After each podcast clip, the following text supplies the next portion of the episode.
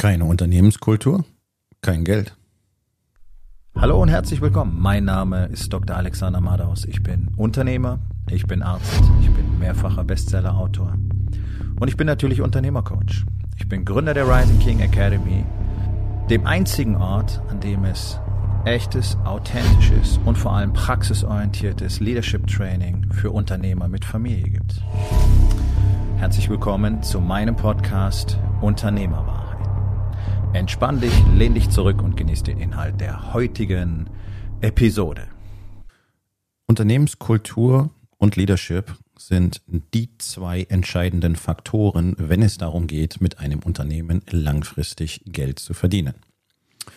Nun, jetzt wirst du sagen, naja, es gibt auch Unternehmer, die keine gute Kultur haben und die sicherlich äh, schlechte Führung in ihrem Unternehmen haben und die trotzdem viel Geld machen. Ja, gibt es sind in der Regel aber nur bestimmte Branchen, in denen das gelingt, in denen du zum Beispiel so Söldnerseelen versammeln kannst. Ähm, E-Commerce zum Beispiel ist da ganz vorne mit dabei. Alles, was sehr viel mit Sales und Salesgeist zu tun hat, gehört sicherlich zu diesen Branchen. Ähm, auch die Finanzmaklerbranche zum Beispiel ist äh, da ganz vorne mit dabei. Also überall, wo Leute überhaupt nur mit dem Blick aufs große Geld arbeiten wollen. Ja, und äh, alle professionellen, in Anführungszeichen, Sales Guys haben ja immer die Dollarzeichen in den Augen. Da gibt es so gut wie keinen, der tatsächlich auf einer bestimmten Mission ist. Das sind sehr, sehr wenige. Äh, überraschenderweise sind das normalerweise auch mit die Besten. Und alle anderen sind nur für Geld da. Das heißt, wenn du hier in der Lage bist, die ordentlich zu bezahlen und denen gute Provisionen gibst, dann äh, werden die ihre Arbeit da machen, ganz egal, worum es da geht und ganz egal, wie du dich verhältst. Ähm, also Geld zu machen, ohne ein wirklich, äh, ich sag mal, ein gutes Unternehmen aufzubauen, ist absolut möglich. Aber darum soll es heute gar nicht gehen, weil für über 90 Prozent der Unternehmen trifft tatsächlich das Gegenteil zu, äh, nämlich dass sie ohne eine vernünftige Unternehmenskultur und ohne gutes Leadership auf Dauer kein funktionierendes Unternehmen sein können und eben auf Dauer auch nicht wirklich Geld verdienen können. Und wie wahr das ist, davon kannst du dich selber überzeugen. Ähm, es gibt ja alleine in der Wirtschaftsgeschichte der letzten, sagen wir mal, 20, 30 Jahre sogar Weltkonzerne, die genau aus diesen Gründen von ja, fast wörtlich heute auf morgen dann plötzlich nicht mehr da waren, weil halt dort einfach gelogen und betrogen worden ist als Teil der Unternehmenskultur. Da wurden Bilanzen gefälscht. Ähm, und äh, Mitarbeiter haben da gerne mitgemacht, weil die zum Beispiel, zum Beispiel durch äh, falsche Incentives dazu angehalten wurden, ihre Zahlen zu tricksen und zu fälschen. Und am Ende fällt dir sowas zusammen und auf die Füße, nicht wahr? So, soweit, soweit ist ja in Deutschland kaum ein Unternehmen, also größentechnisch. Ja. Nur noch mal ganz kurz zur Erinnerung so ein paar Fakten. Wir haben etwas über 2,5 Millionen kleine und mittelständische Unternehmen. Davon sind, äh, glaube ich, 82 Prozent tatsächlich sogenannte Kleinstunternehmen. Das heißt, die haben weniger als zwölf Mitarbeiter, weniger als eine Million Umsatz pro Jahr. Und dann bleiben halt noch ein paar übrig, die ein bisschen mehr Geld an Umsatz machen. Wir reden nicht über Gewinne. Ne? Also gewinntechnisch sieht es in Deutschland insgesamt sehr düster aus in der KMU-Szene. Wir haben so um die 800 wirklich großen Mittelständler ähm, darunter auch ein paar Weltmarktführer und so weiter. Aber das, das ist halt nicht die deutsche Story. Ne? Das wird immer gerne so verkauft. Ah, der deutsche Mittelstand ist ja stark und guck mal hier, wir haben die Weltmarktführer und die Hidden Champions und die Großmittelständler, über 1000 Mitarbeiter, über 5000 Mitarbeiter. Ja, ja, ist aber der kleinste Teil. Ne? Und dann bleiben halt weit über zwei Millionen übrig, wo das Ganze nicht so gut läuft. Und man muss sich doch fragen, äh, warum die nicht auch wachsen. Das ist eine Frage, die ich mir immer wieder stelle, weil es dafür eigentlich gar keinen Grund gibt. Ja, also wer, wer, wer, gerne Solopreneur oder einfach nur Selbstständiger sein möchte, wunderbar, brauchst du keine Mitarbeiter.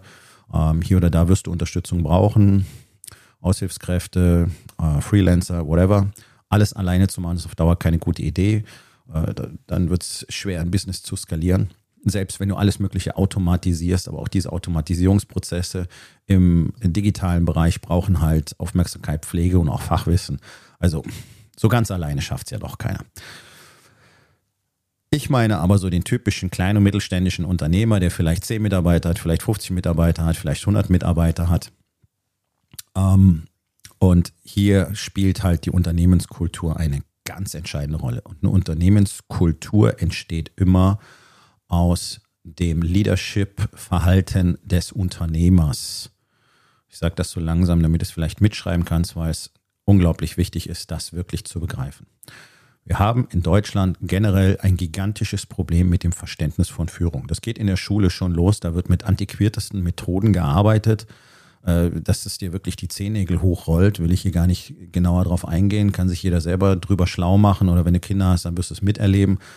Also wir, wir lehren das nicht. Wir lehren generell nicht, wie Führung funktioniert. Und das ist jetzt nichts, was an irgendeine Hochschule gehört oder ins BWL-Studium oder sonst irgendwas, sondern Leadership ist etwas, was jeder Mensch verstehen muss. Denn es hat unglaublich viel mit Kommunikation zu tun, eigentlich nur, und mit menschlicher Psychologie und mit Empathie und mit Vertrauen und mit der Kontrolle des eigenen Ego und der Kontrolle der eigenen Emotionen und letztlich auch der Kontrolle der eigenen Gedanken. Und das kann man nicht früh genug lernen im Leben und das sollten wir alle sehr früh lernen. Das sollte tatsächlich in der Schule gelehrt werden und nicht die Geschichte im antiken Griechenland vor über 2000 Jahren, weil das keinen Nutzen hat, außer du studierst mal Geschichte und da lernst du es sowieso wieder neu. Ja, also das ist, unser Schulsystem hat ja wirklich komplett versagt. Das ist ähm, auf kompletter Linie einfach ein Fehlschlag. Hm, ja, wird sich offensichtlich auch nichts dran ändern. Schade eigentlich. Gut. Umso wichtiger ist es, sich dann selber mit diesem Thema auseinanderzusetzen, um selber zu verstehen, was es denn eigentlich bedeutet, ein Leader zu sein. Leadership, wie geht das? Was macht man da? Was heißt das? Und ich gebrauche diesen Begriff, wie ich schon oft gesagt habe, einfach weil er so viel mehr beinhaltet in seiner äh, gesamtheitlichen Bedeutung als der deutsche Begriff Führung. Weil Führung wird hier in Deutschland so verstanden, da steht einer vorne, der sagt den anderen, was zu tun ist und dann muss er dafür sorgen, dass die das auch machen. Ja, und das ist dann typischerweise so dieser diktatorische Führungsstil, auch wenn alle ja angeblich flexibel zwischen den Führungsstilen sich bewegen und äh, situativ angepasst äh, nutzen, was möglich ist, ist alles Quatsch. Es gibt nur einen Führungsstil und der umfasst zum Beispiel auch die Sensibilität für den jeweiligen Gesprächspartner und die jeweilige Situation. Da gibt es keine Führungsstile, zwischen denen man wechselt. Es ist auch so eine völlige Legende. Sollte ich auch mal eine eigene Episode drüber machen. Das ist gut, sich mit diesen Dingen mal auseinanderzusetzen, um so verschiedene Perspektiven zu bekommen.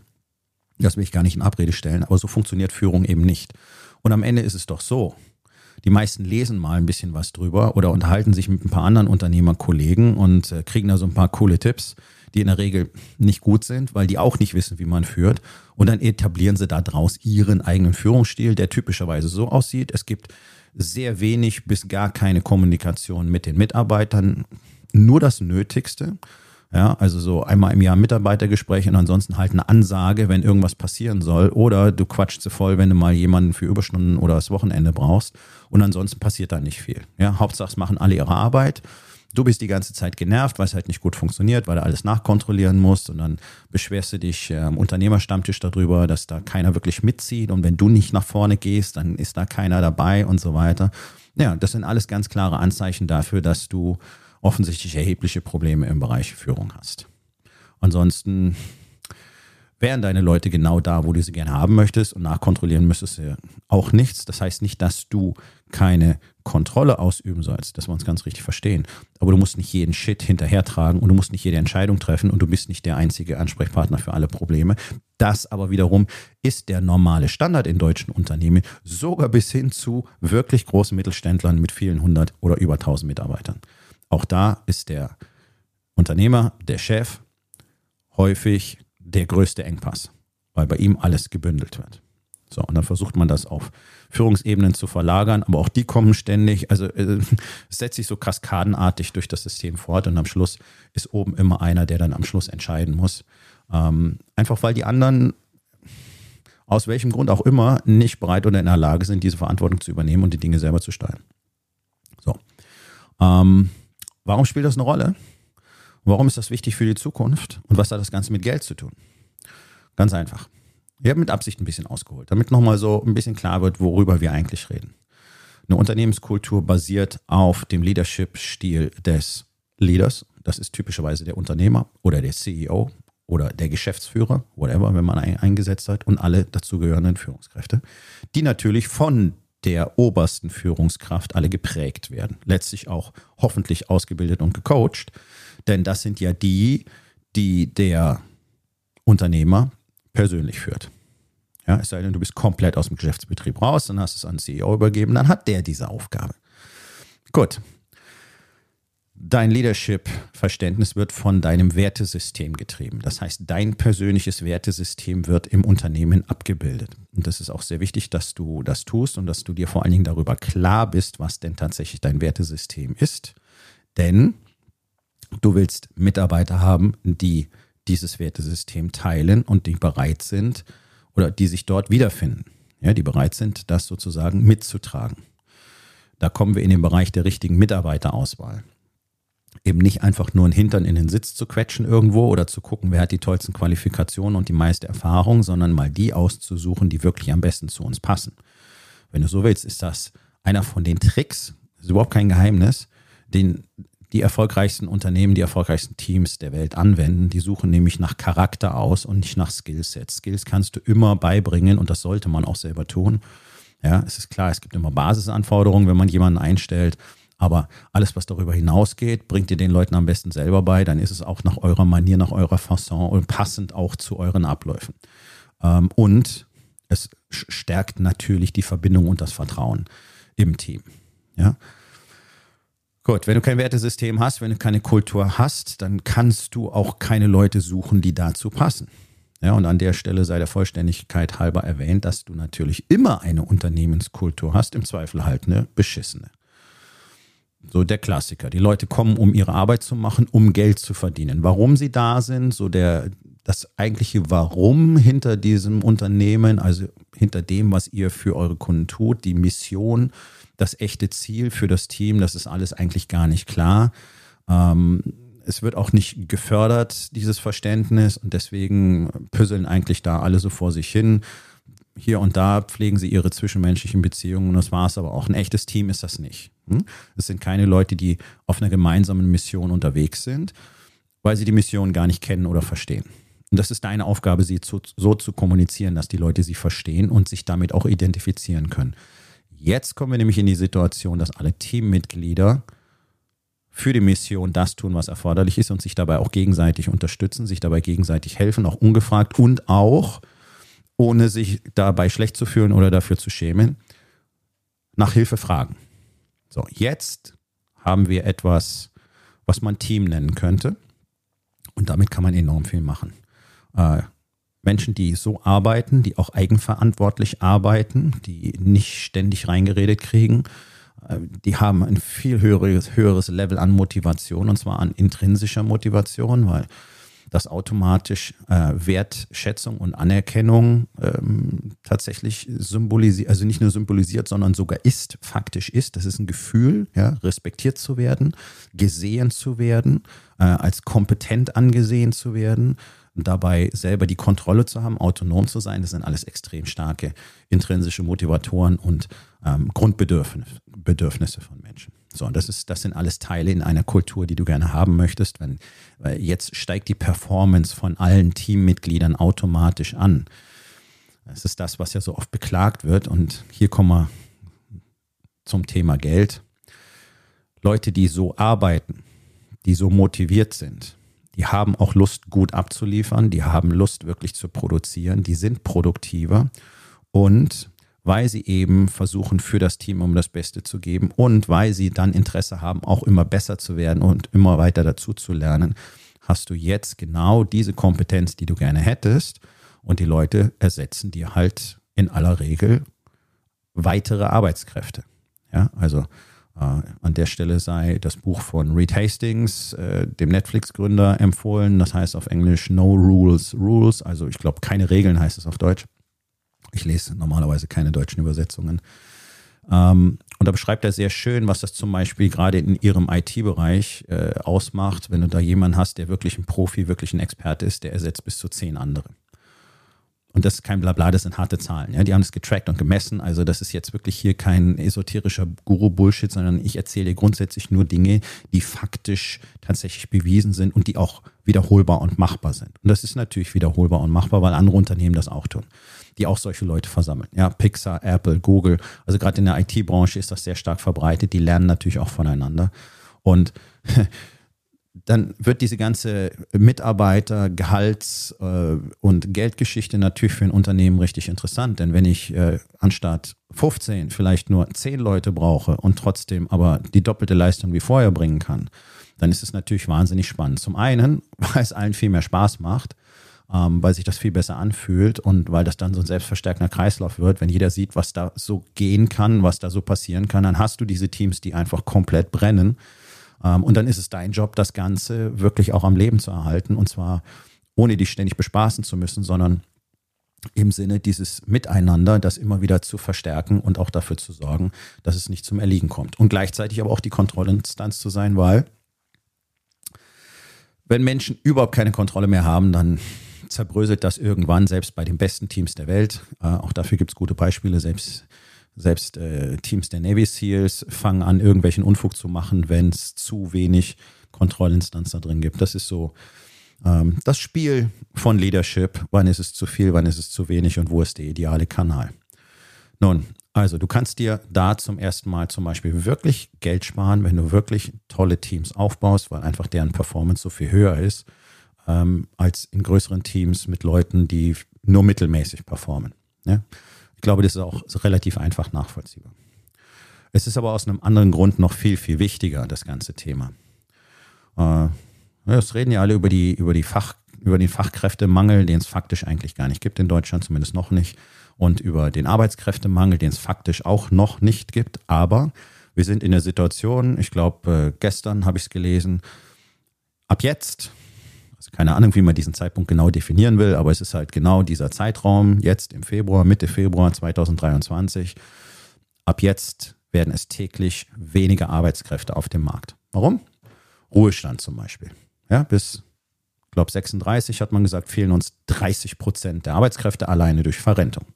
Das werden sicherlich noch mehr sein, denn ich möchte hier auf einen Aspekt ganz gezielt hinweisen, der fast überall rausgelassen wird. Und das sind die, das ist die erweiterte Betrachtungsweise des Arbeitsmarktes. Und da sind wir im Thema Risikomanagement, was so gut wie kein Unternehmen in Deutschland wirklich auf dem Schirm hat. Ja, na klar, wenn es um Produktlaunch geht und geht und äh, Zahlen zu rechnen und so, äh, Kosten-Nutzen-Relations, da gibt es zumindest bei den großen ein Risikomanagement vielleicht so eine Abteilung dafür, aber Risikomanagement umfasst ja viel mehr. Und das ist zum Beispiel wieder eine der Aufgaben des Leaders, nämlich sich mal das Gesamtgefüge anzugucken und zu schauen, okay, welchen Impact haben denn verschiedene Bereiche unseres täglichen Lebens tatsächlich auf die ganze Situation. Und jetzt möchte ich einfach mal auf die gesundheitliche Situation der deutschen Bevölkerung hinweisen. Und da wird es nämlich richtig spannend. Also, du behältst im Kopf 30 Prozent weniger bis 2036 durch Verrentung. Okay, wir haben über 80 Prozent übergewichtige und fettleibige Menschen in Deutschland. Übergewichtige und fettleibige Menschen werden immer früher, immer schwerer krank. Ich habe das selber 30 Jahre mitverfolgen können. Das kannst du in der Literatur nachlesen, in der medizinisch-wissenschaftlichen oder du redest einfach mit äh, Ärzten, die mindestens ein Jahrzehnt schon im Job sind. Die können dir nämlich sagen, dass die Altersgrenzen für bestimmte Erkrankungen immer weiter sinken. Also da, wo man es normalerweise erwartet. Ja, als ich angefangen habe, war Schlaganfall so 70 plus. Heute sind wir dabei 50 plus, also 20 Jahre runter. Diabetes kriegen die Leute heute mit Ende 20. Früher war das mit Ende 50 oder Ende 60 sogar. Ja, so. Und Diabetes alleine, der triggert ja dann schon wieder Herzinfarkte, Schlaganfälle, Krebserkrankungen. Also das, äh, das Karussell dreht sich fröhlich. Das heißt, wir werden immer mehr Menschen haben, die immer früher, immer schwerer krank werden. Das heißt, hier sinkt natürlich die Erwerbsfähigkeit von vielen Menschen. Wir werden immer mehr Frührenten haben, wir werden immer mehr Ausfälle haben, weil die immer öfter fehlen einfach, die sind nicht belastbar rein physisch nicht belastbar. Ja, also da gibt es so schräge Geschichten. Mir hat das äh, mal jemand erzählt, der eine Kfz-Werkstatt hat. Der hat einen Mitarbeiter gehabt, der war so fett. Der hat sich im Auto abgestützt, als er im Innenraum irgendwas gemacht hat und ist dabei ähm, nur von der, von der Vordersitzkante abgerutscht auf den Getriebetunnel und hat sich dabei in der Schulter alle Bänder abgerissen, einfach weil er so schwer, weil er so fett war und keine Muskeln hatte. Ja? Also, das ist zum Beispiel ein Beispiel dafür, was für einen Impact das hat. Rücken, Knie, Hüftbeschwerden, Schulterbeschwerden. Ja, die, die Zahlen steigen ja exorbitant. Dazu kommen die ganzen psychischen Erkrankungen, ganz vorne dran die Depression. Übergewicht ist ein Depressionsförderer. Ähm, Bewegungsmangel ist ein Depressionsförderer. Also wir haben hier ein sehr komplexes Konstrukt, auch im gesundheitlichen Bereich. Und es wird dazu kommen, dass immer weniger Leute dauerhaft überhaupt wirklich produktiv sein können. Von der Qualität der Arbeit, die sie dann abliefern können, mal ganz zu schweigen. Ja? So, das heißt, du merkst, diese, äh, dieser Kanal ist jetzt schon deutlich enger, als es nach außen kommuniziert wird. Es, es ist immer dieser Blick auf die absoluten Zahlen, wie viel gehen in Rente, wie viel werden geboren und so weiter.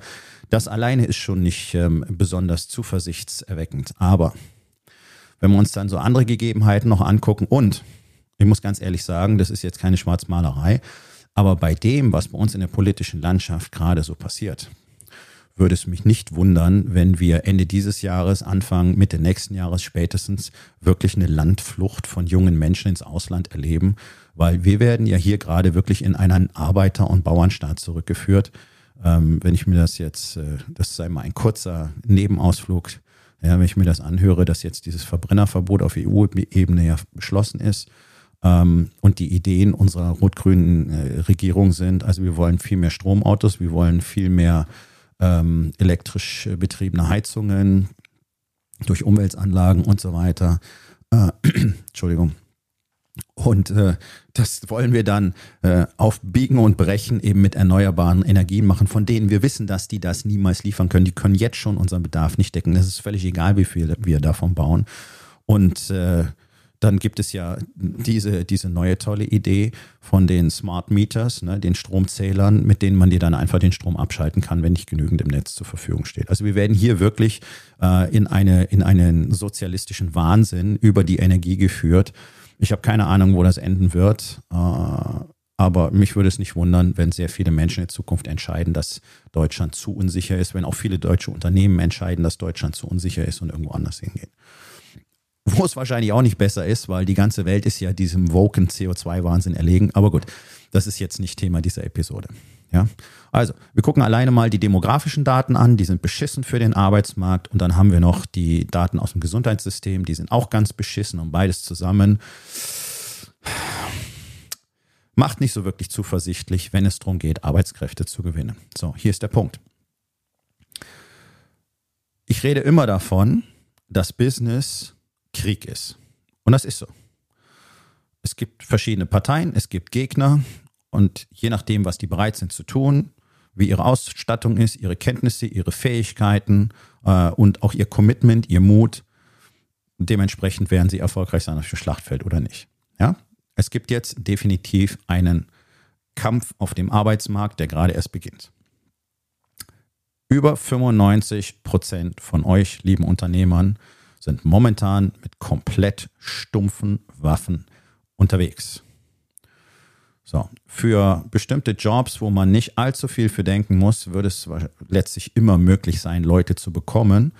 Äh, wobei ich sagen muss, also das Niveau ist, glaube ich, nach unten offen. Ich habe immer wieder hier das Thema mit so äh, Fahrern von den diversen Logistikunternehmen, ähm, die nicht mal in der Lage sind, ein Klingelschild richtig zu lesen. Ja? Und dann äh, sogar beim Abgeben an der falschen Adresse den Namen, der nicht auf dem Klingel steht, nochmal nachfragen. Ja, also bei mir ganz konkret, ich frage, ich nenne den Namen von meinen Nachbarn und gucke mich dabei an und halt mir das Paket hin. Und ich sage, nein, guck doch mal hier, auf dem Briefkasten steht es riesengroß drauf. Oh, ach so, ist gar nicht die Hausnummer. Nee, hier steht auch eine andere Hausnummer. Ja, also gut, wird man vielleicht mit leben müssen, aber ich glaube, da ist enorm viel Potenzial auch äh, in der Auswahl und ähm, der Ausbildung von solchen Arbeitskräften, denn ich glaube nicht, dass das der Standard sein muss. Und das hat natürlich auch wieder extrem mit, viel mit Kultur und Leadership zu tun, weil man kann auch solche Menschen einfach ordentlich behandeln und ihnen wirklich gutes Gefühl geben und ihnen auch wirklich äh, sehr verständlich klar machen, warum das wichtig ist, dass sie präzise arbeiten. Und ich bin mir sehr sicher, dass äh, äh, mindestens acht von zehn von denen dazu auch gerne bereit sind, wenn sie verstehen, warum. Aber für einen Mindestlohn natürlich äh, ständig diesen Stress zu haben, den die ja alle haben, die Jungs in der Logistikbranche. Ich meine, da kannst du am Schluss wirklich keinem mehr böse sein, oder? Also du merkst, es ist völlig egal, auf, über welches Niveau wir reden. Aber gut, klammern wir das einfach mal aus. Ja? So, die allermeisten von euch brauchen ja doch irgendwas für gelernte Berufe, ja, sei es Handwerk oder sonst irgendwas, also Leute, die wirklich auch in der Lage sind und bereit sind, produktiv zu arbeiten. So, das Ding ist, um die wird jetzt natürlich mehr und mehr gekämpft. Jeden Tag wird der Kampf jetzt härter werden, die Bandagen werden härter werden, es, der Wind wird immer rauer werden und das Gejammer und das Geschrei wird auch immer lauter werden. So, was hat das Ganze jetzt mit dir zu tun und was hat das mit Geld zu tun? Das ist ganz einfach. Mitarbeiterfluktuation ist einer der signifikantesten Kostenfaktoren in einem Unternehmen. Einen Mitarbeiter auszuwechseln kostet dich, ich sag's immer wieder, ich sag's ja auch nochmal, 90 bis 200 Prozent seines Bruttojahresgehaltes, je nachdem, was es für ein Job war, je nachdem, wie lange er bei dir gearbeitet hat, etc. pp, wie kompliziert es ist, jemanden zu finden. Das sind Kosten, die sind da auch schon mit eingerechnet. Das heißt, was muss ich tun, um jemanden Neuen zu finden, der diesen Job so gut machen kann? Und das ist ja das nächste Level dann. Da fällt dir jemand aus, der die Expertise hatte, der möglicherweise an einem wichtigen, einer wichtigen Schnittstelle gearbeitet hat. Jetzt werden andere Abteilungen blockiert, Projekte stehen still, andere können nicht weiterarbeiten, da müssen irgendwelche Leute einspringen, die können es vielleicht nicht so gut. Jetzt passieren Probleme, Fehler und oder die werden natürlich überlastet, überladen. Jetzt fangen die an auszufallen, weil sie nicht mehr wollen, melden sich krank oder sind wirklich krank und dann wird der nächste krank, weil es immer weniger werden und so drehen sich solche Schleifen ganz brutal schnell. Und dann kommt es zu den Verwerfungen bei den Aufträgen, bei den Projekten, beim Kunden. Dann springen der Kunden ab, werden Verträge gekündigt, etc. pp. Und dann bist du bei ganz anderen Summen. Da kommen nämlich die ganzen Opportunitätskosten dazu. So, deswegen Mitarbeiterfluktuation muss unbedingt unter Kontrolle bleiben. Mitarbeiterfluktuation über 10 Prozent pro Jahr ist ein, ein ganz, ganz heftiges rotes Warnsignal für deine Unternehmenskultur und dein Leadership. Da stimmt was nicht. Naja, wenn man überlegt, dass die meisten äh, Kleinunternehmen in Deutschland so um die 10, 12 Mitarbeiter haben oder vielleicht nur acht, dann ist bereits bei einem diese Grenze erreicht, nicht wahr? Gut, einer mag immer mal gehen, aber es darf dann kein zweiter mehr gehen, ansonsten bist du wirklich in der Scheiße. Und dann ist ja die Frage, wann kommt ein neuer, ne? Und wie lange brauchen wir, um den einzuarbeiten, etc., etc., etc. Mitarbeiterfluktuation verursacht in Deutschland einen geschätzten volkswirtschaftlichen Schaden von über 118 Milliarden Euro. Ja, da siehst du mal, was die deutsche Unternehmerszene einfach so wegbrennt. Ist nice, ha? Huh? Ja. Deswegen sollte man an der Stelle mal über Geld reden, denn ich weiß, dass neun von zehn Unternehmern da draußen denken, Kultur und Leadership und das ganze Führungsblabla, New Work, New Age ist es, glaube ich, für viele schon eher so Agile und, und äh, Transformation und Change. Und das sind ja alles Worte, die sich nur um ein Thema drehen, nämlich wie können wir Arbeits menschenwürdigere Arbeitsumgebungen kreieren, in denen die Leute arbeiten wollen. Das ist das Thema von Leadership, deswegen braucht man da keine Kunstworte. Wir brauchen nicht New Leadership oder Leadership 4.0, habe ich gestern gelesen, ist doch alles scheiße. Leadership ist seit, seit der Antike gleich, weil es immer die gleichen Dinge, die gleichen Qualitäten umfasst und weil es immer mit Empathie, Vertrauen, Verbindung und Kommunikation zu tun hatte und auch immer zu tun haben wird. Da kannst du automatisieren, was du willst. Solange, sobald du Mitarbeiter hast, hängt alles nur am Umgang mit diesen Menschen. Auch das kannst du nachlesen, das ist wissenschaftlich untersucht und zigtausendfach dokumentiert. Die Menschen machen ein Unternehmen aus, nichts sonst. Keine Kalkulation, kein Patent, kein gar nichts. Es reicht nicht. Und wer das nicht begreifen will, der hat es verdient, in den nächsten Jahren vom Markt zu verschwinden und eliminiert zu werden oder, in völliger Bedeutungslosigkeit darum zu dümpeln, ist mein voller Ernst. Das macht doch alles keinen Sinn, dass hier in Deutschland einfach nur die Augen zugemacht werden und sich jeder die Finger in die Ohren steckt, la la la singt und so tut, als wäre das alles nicht so. Und gleichzeitig funktioniert das aber nicht. Ihr habt doch die Ergebnisse nicht, die ihr haben wollt. Also vielleicht einfach nochmal ein bisschen weiter nachdenken. Ja? Mitarbeiterfluktuation kostet einen riesen Arsch voll Kohle. Wenn du jetzt überlegst, dass die Stellen in Zukunft vielleicht gar nicht mehr besetzen kannst, weil so wenig Leute da sind und und jetzt kommen wir zum wirklich spicy Part hier. Weil andere das tun, was du nicht tust. Und damit sind die attraktiver und die Menschen werden dorthin gehen. Denn das ist auch die Entwicklung, die wir jetzt aktuell sogar schon auf dem Markt sehen. Wir haben momentan genügend freie Kräfte auf dem Markt sogar. Also ich würde immer die nehmen, die woanders schon arbeiten, weil alle, die nicht so gut sind, die sind halt frei verfügbar. Aber ist egal. sind genügend Arbeitskräfte draußen. Fluktuation ist hoch. Fluktuation. Die Leute kommen, die Leute gehen, die Leute machen nicht mal die Probezeit zu Ende, sind schon wieder weg. Und immer mehr wechseln fachübergreifend, branchenübergreifend. Das heißt, die Leute haben verstanden, es macht durchaus Sinn, einfach auch meinen äh, gewohnten Raum zu verlassen, lieber was Neues zu lernen, um einen besseren Job zu kriegen. Und das ist ja mal eine der ultimativen Wahrheiten, wenn es um das Thema Unternehmenskultur, Mitarbeiterbindung, Führung etc. geht. Menschen entscheiden sich immer für einen besseren Arbeitsplatz, bevor sie sich für mehr Geld entscheiden. Und es ist ein statistischer Fakt, dass knapp 90 Prozent der Unternehmer der Meinung sind, die Leute machen einen Jobwechsel nur wegen dem Geld. Und tatsächlich sind es nicht mal 20 Prozent. Die Leute haben die Schnauze voll. Es gibt genügend große Umfragen, wo Zehntausende von Leuten befragt worden sind. Und es kristallisiert sich ganz klar heraus. Schlechte Führung, schlechte Kultur, schlechte Kommunikation, schlechtes Arbeitsumfeld ist das, was über 90 Prozent der Leute kündigen lässt. Nicht das Geld. Und dann wirst du sagen, ja, aber ich habe ständig die Diskussion über das Gehalt. Ja, weil die Leute wissen, dass es überall scheiße ist, entscheiden sie dann nach der Höhe des Gehalts, nach der Höhe des Schmerzensgeldes. Und genau das ist der Punkt, auf den ich hinaus will. Wer sich mit dem Thema Leadership und Unternehmenskultur wirklich ernsthaft auseinandersetzt. Und Leute, glaubt mir, ihr braucht Hilfe dabei, weil es so gut wie keiner in Deutschland versteht. Die paar Unternehmen, die paar Unternehmer, die das in Deutschland wirklich verstehen, das sind nicht viele. Das sind, wenn es hochkommt, vielleicht 200, 300. Die haben weder die Zeit noch die Kapazität, dem ganzen Rest das beizubringen. Ja? Und alle anderen können es dir nicht zeigen.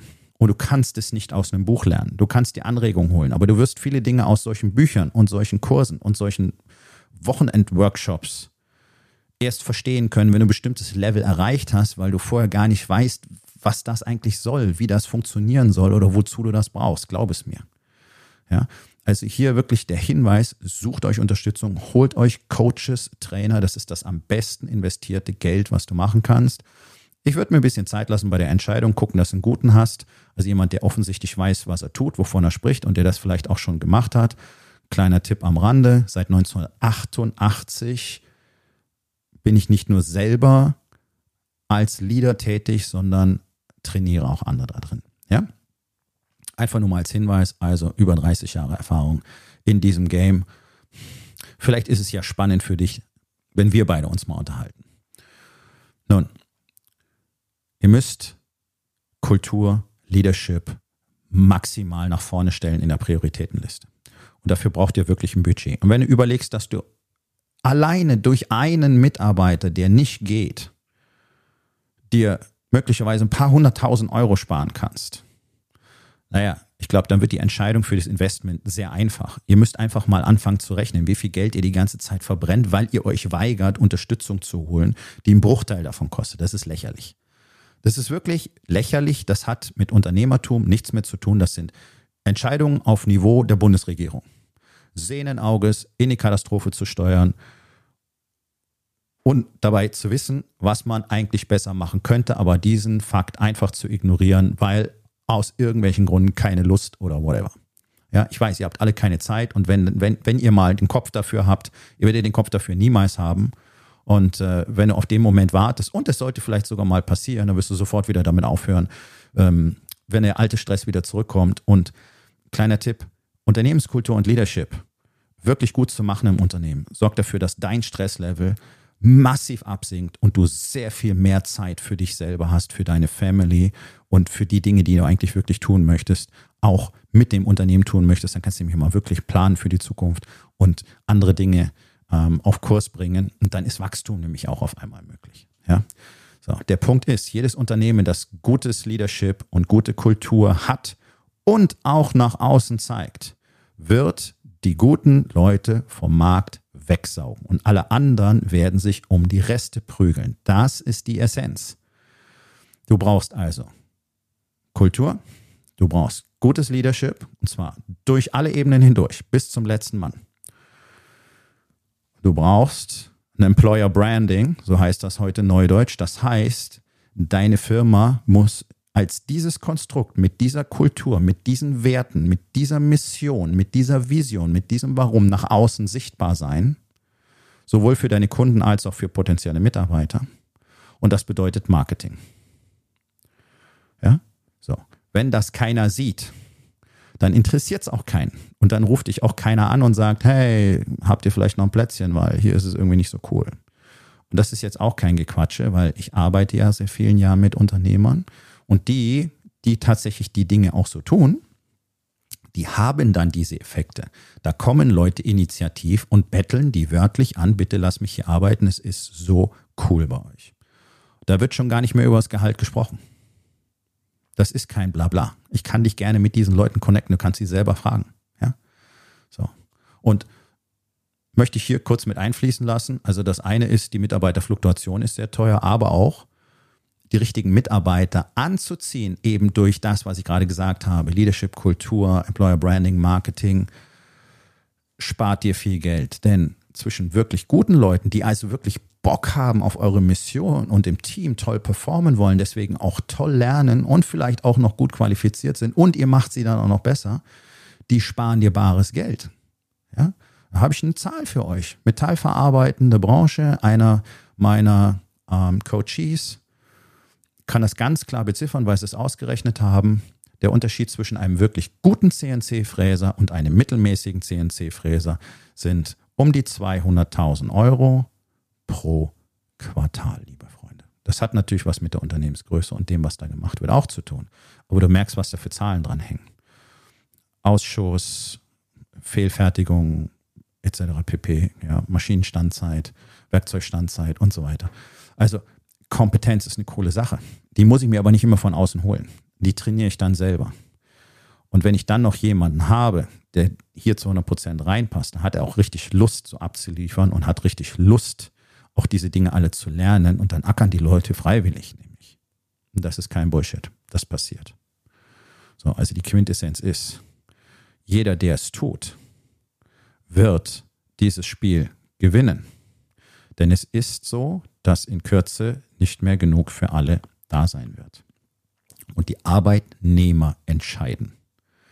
Das, das Blatt hat sich gewendet. Jetzt müssen sich die Arbeitgeber bewerben. Du musst sagen können, warum es Sinn macht, bei dir zu arbeiten. Wer das tut, kriegt die guten Leute. Und wer sich da richtig Mühe gibt, der wird auch gar nicht mal so wahnsinnig viel Geld dafür aufwenden müssen, weil allein ein gutes Marketing, ein gutes Employer Branding, diese ständige Außendarstellung, diese ständige Darstellung nach außen, dafür sorgt, dass so viele Leute aufmerksam werden im Laufe der Zeit. Und das ist wichtig, das ist ein Prozess über die Zeit. Es passiert nicht in ein paar Tagen oder in ein paar Wochen und du kannst nicht in vier Wochen wieder damit aufhören. Das kommt nach sechs Monaten langsam so richtig in Schwung und dann baut sich dieser Effekt immer weiter auf. Und deswegen ist es so wichtig, sofort mit diesen Dingen zu starten. Aber wenn du das hast, dann kriegst du irgendwann eine Pipeline aus Bewerbern, die entweder durch deine bezahlten Aufträge, die du möglicherweise weitervergeben hast an Dienstleister oder eben einfach so als Initiativbewerbung zu dir kommen. Und dann kannst du im Zweifel einfach mal deinen Stapel durchgehen und gucken, wen rufe ich jetzt an. Und auch das gibt es. Es gibt Unternehmen, die haben solche Stapel. Ich habe das in der Medizin selber erlebt. Äh, es gibt natürlich Abteilungen und Stellen, die waren schon immer extrem beliebt. Und ich kann mich noch an ein Gespräch mit einem Oberarzt erinnern, das war während meines Studiums noch, als ich sagte, naja, das würde mich hier auch interessieren, sagt er, ja, schick mal deine Bewerbung, ich lege sie auf den Stapel. Ich sage, oh, was heißt ein Stapel? Sagt er, ich weiß, wie viele das sind, ich messe das immer nur an der Höhe äh, von, von meiner Schreibtischplatte aus. Momentan sind wir so hier und zeigt eine Höhe von ungefähr 80 Zentimetern. Ja, das ist die Situation, die du gerne haben möchtest möchtest Leute haben, die da unbedingt hinwollen und die liegen in deinem Stapel und die kannst du dann anrufen. Und alles das ist kein Gelaber und alles das keine Illusion, sondern das existiert real. Bei ganz wenigen, weil nur ganz wenige sich die Arbeit dafür machen. Und wirklich auch mal diesen Aufwand in Kauf nehmen und an sich selbst arbeiten. Denn der Punkt ist doch, deine Art zu denken, dein Ego bestimmt dein Leadership. Und wenn du da nicht anfängst, und nein, deine Selbstreflexion äh, während deiner Achtsamkeitsübung auf dem Sofa reicht dafür nicht. Damit erreichst du gar nichts. Da muss man strukturiert dran arbeiten. Ich habe einen strukturierten Prozess, der extrem wirksam ist. Ich habe auch ein Buch drüber geschrieben, kannst du dir selber mal anschauen. Das heißt The Stack. Äh, der Weg aus der selbstgewählten Dunkelheit kriegst du bei Amazon zum Beispiel. Das ist das mächtigste Tool zur Selbstreflexion, was es auf diesem Planeten gibt. Und auch das ist kein Blabla. So, und da beginnt die Arbeit nämlich. Du kannst nicht einfach so, wie du jetzt bist, entscheiden, dass du mal was anders machst. Das würde ja nicht passieren. Du musst dir erstmal dich selber anfangen zu verändern. Und es hat nichts mit Gehirnwäsche zu tun, sondern, hey, die allermeisten Männer in diesem Land benehmen sich einfach wie Kinder und sind überhaupt nicht in der Lage, ihr Ego zu kon kontrollieren. Und wenn es da mal ein Problem gibt oder wenn da mal Feedback kommt, was sie nicht mögen, dann werden sie trotzig und fangen an zu meckern und mit dem Fuß aufzustampfen und zu sagen, aber ich mache das schon alles und das sehe ich aber ganz anders. Ja, so wird das nichts. Das hat mit Leadership nichts zu tun. Nur mal kleine, kleine Anmerkung an dieser Stelle. Ja. Und vergiss das nicht. In diesem Moment tun Konkurrenten von dir genau das, was du nicht tust. Die sind jetzt, wie man beim Militär so schön sagt, irgendwo steht morgen jemand auf und der trainiert härter als du. Und das ist dein Feind. Jetzt wollen wir vielleicht nicht ganz so krass werden, sondern deine Konkurrenz sind zumindest deine Gegner. Und da sind welche dabei, die geben sich mehr Mühe, die trainieren härter, die investieren mehr und die tun einfach das, was getan werden muss. Und die werden dir das Wasser abgraben auf dem Arbeitsmarkt. Und es kann gar nicht anders sein. Wenn ein Mangel auftritt, dann werden Ströme dirigiert werden. Und es wird zu Konzentrationsprozessen kommen. Und es wird sich da konzentrieren, wo A am meisten gezahlt werden kann. Da werden die ganzen seelenlosen Söldner irgendwann aufschlagen. Und dann wird es die anderen geben, die einfach wirklich ein fantastisches Unternehmen mit einer fantastischen Kultur haben, wo man wirklich nicht nur menschenwürdig, sondern wirklich gerne arbeitet. Und die zwei Parteien werden das Gros der Arbeitskräfte für sich reservieren. Und wer weder zu dem einen noch zu dem anderen gehört, der wird nehmen müssen, was übrig bleibt. So, für die meisten KMU ist Kategorie 1 mit der Kohle wahrscheinlich nicht so wirklich plausibel. Wobei, wenn du so ein Unternehmen hast mit so einer Kultur und solche Leute anziehst und solche Performance kriegst, dann kannst du ganz andere Löhne zahlen. Ja, auch das äh, gibt es. Das ist ausgerechnet. Das sind Daten, die kannst du dir selber überall besorgen. Das ist kein Geheimnis. Also diese Dinge haben eine enorm hohe Signifikanz. Und ich würde sogar so weit gehen und sagen, dass Leadership und Unternehmenskultur die zwei wichtigsten wirtschaftlichen Faktoren in einem Unternehmen sind. Denn nur die Menschen, die dort arbeiten, bestimmen über den Erfolg des Unternehmens, nur die bestimmen über das Fulfillment beim Kunden, über die Zufriedenheit der Kunden, über die Qualität der Produkte und der Services. Und das erlebst du selber jeden Tag, dass es jede Menge schlechte Services, schlechte Produkte und schlechte Mitarbeiter gibt schlechte Mitarbeiter in Anführungszeichen, weil die allermeisten von denen leben einfach nur in einer beschissenen Kultur und deswegen tun sie halt nur das Allernötigste. Und das ist normal, das ist menschlich. Wenn ein Mensch nicht versteht, was er da eigentlich tut, also aus welchem Grunde, aus welchem übergeordneten Grunde und wenn es außerdem wirklich nicht schön ist, dort zu sein, dann macht keiner freiwillig mehr, als er sollte. Das ist völlig normal. Und bevor du ständig über deine Leute meckerst, solltest du dich vielleicht mal fragen, was du so selber tust, um ein Umfeld zu schaffen, in dem das wirklich geil ist zu arbeiten. Und dafür brauchst du keinen kein, äh, Billardtisch und keinen Kicker und keine Massagesessel und äh, musst nicht jeden Abend, äh, jede, jede Woche mit denen zwei Abende zum Saufen gehen und dann äh, einmal im Monat übers Wochenende nach Mallorca fliegen. Da, das sind völlig falsche Incentives. Ja, das ist damit gar nicht gemeint. Aber man kann, man kann sehr wohl, denn es gibt es ja, ein Umfeld schaffen, in dem Leute wirklich gerne morgens kommen. Und dann wollen wir mal den Unternehmer an der Stelle nicht vergessen. Vielleicht sollte der morgens auch gerne in sein Unternehmen kommen. Denn ich weiß, die allermeisten von euch tun das nicht. Weil ihr habt euch einfach nur einen Job besorgt, der auch noch schlecht bezahlt ist, weil ihr eben nicht genügend Geld macht mit euren Unternehmen. Und dann quakt ihr halt darüber, dass die Leute nicht richtig voranziehen und äh, Krankenstand ist hoch und die sind mit nichts zufrieden und wollen immer mehr Geld und äh, keine Überstunden machen. Und wenn Not am Mann ist, dann will keiner einspringen. Ja, fragt dich mal, warum. Es ist doch wirklich sehr einfach. Und du kannst das alles ja verändern. Und nein, es werden vermutlich nicht 100 Prozent deiner Mitarbeiter plötzlich zu Top-Performern werden, weil du sicherlich so gut wie alle aus den völlig falschen Gründen eingestellt hast. Aber du wirst in diesem Prozess zumindest herausfinden, wer hier bleiben sollte und wer nicht hier bleiben sollte. Und das vielleicht nur der Fairness halber, wenn du anfängst, eine Kultur richtig aufzubauen, wenn du anfängst, Leadership richtig zu machen, dann wirst du Menschen auswechseln müssen. Und das ist ein notwendiger und guter Prozess, denn er dient dir, deinem Team und dem gesamten Unternehmen. Und jetzt solltest du dich vielleicht mal hinsetzen und mal überlegen, wie viel Kohle du so im Laufe der Zeit für Mitarbeitersuche, für Mitarbeiterfluktuation wahrscheinlich bereits rausgebrannt hast. Ja? Und dass die Not groß ist, siehst du daran, dass jetzt jeden Tag neue Social Media Jobvermittlungsagenturen aus dem Boden wachsen. Die riechen natürlich alle Morgenluft. Ja, da ist Blut im Wasser. Und warum ist da Blut im Wasser? Weil so gut wie kein Unternehmen in Deutschland ein ordentliches Marketing, eine ordentliche Kultur und ein ordentliches Employer Branding hat, kein Außenauftritt. Und deswegen braucht ihr alle ja auch Hilfe. Es ist ja eigentlich nur gut, dass die jetzt auftauchen, die für euch über Social Media Leute suchen. Nur die Qualität von den Leuten, von den Bewerbungen, die du da kriegst, naja, das ist einmal dahingestellt. Und die sind alle nicht billig.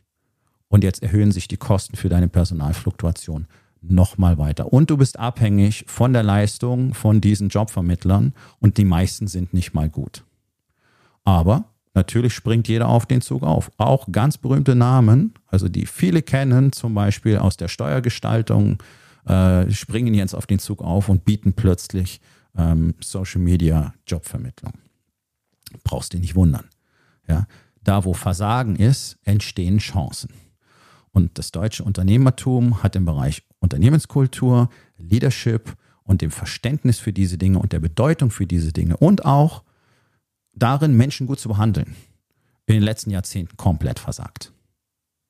Die wenigen Ausnahmen bestätigen die Regel. Und sie zeigen euch allen gleichzeitig, was wirklich geht, wenn man einfach das tut, wovon ich jetzt hier die letzten 45 Minuten gesprochen habe. Es funktioniert. Und es wird Zeit, jetzt etwas zu unternehmen. Ansonsten wird das Spiel für dich extrem hart werden. Und wenn du Hilfe dabei brauchst, wenn du willst, dass eine Kultur und Leadership in deinem Unternehmen richtig installiert werden, dann sag mir Bescheid. Ich tue das. Ich komme in die Unternehmen. Ich bringe Unternehmern und den Teams genau all diese Dinge bei. Und wenn du einfach mal anfangen willst, strukturiert an diesem Prozess zu arbeiten, dann empfehle ich dir meinen Workshop äh, am 2. und 3. März hier in Hamburg zwei Tage genau über diese Themen Unternehmenskultur, Leadership, Risikomanagement, Marketing, Employer Branding und noch ein paar andere schöne Sachen. Und dann wirst du mit einem kompletten Plan für die nächsten 90 Tage nach Hause gehen. Und das solltest du dir wirklich gönnen. Geh auf rising-king.academy, dort findest du alle Informationen, dort findest du auch ähm, den Link zum Workshop. Einfach oben im Menü anklicken bei Angebot äh, und du findest natürlich die Möglichkeit, direkt mit mir Kontakt aufzunehmen. Und das solltest du bald tun, denn ich betreue pro Jahr nicht mehr als vier bis fünf Unternehmen. Ja? Ähm, und die Plätze werden langsam knapp, ich sag's einfach mal so. Also, Rechenschieber anwerfen und mal gucken, wie viel Kohle du einfach nicht verlieren würdest, wenn du anfangen würdest, andere Dinge zu machen. Ja? Und dann schließe ich mit diesem berühmten Zitat von Warren Buffett, die beste Möglichkeit, reich zu werden, ist kein Geld zu verlieren. Nun, das war's mit der heutigen Episode. Ich freue mich über jeden, der zugehört hat und ich freue mich ganz besonders darüber, wenn du mir auf iTunes eine Bewertung und vielleicht sogar eine Rezension hinterlässt, wenn dir der Content gefallen hat, denn das hilft auch anderen dabei, diesen Content zu finden, damit sie auch davon profitieren können. Und miteinander ist genau das, was wir unbedingt lernen müssen. Und ich würde mich natürlich freuen, wenn du vielleicht in eins meiner Bücher reinschaust. Du wirst dort sehr viel Wert für dich finden. Und wenn es dir gefallen hat, hinterlass mir auch da auf Amazon bitte eine Bewertung und sag's doch einfach weiter, dass dir dieser Podcast gefallen hat und empfehle ihn deinen Freunden. Ich wünsche dir einen erfolgreichen Tag.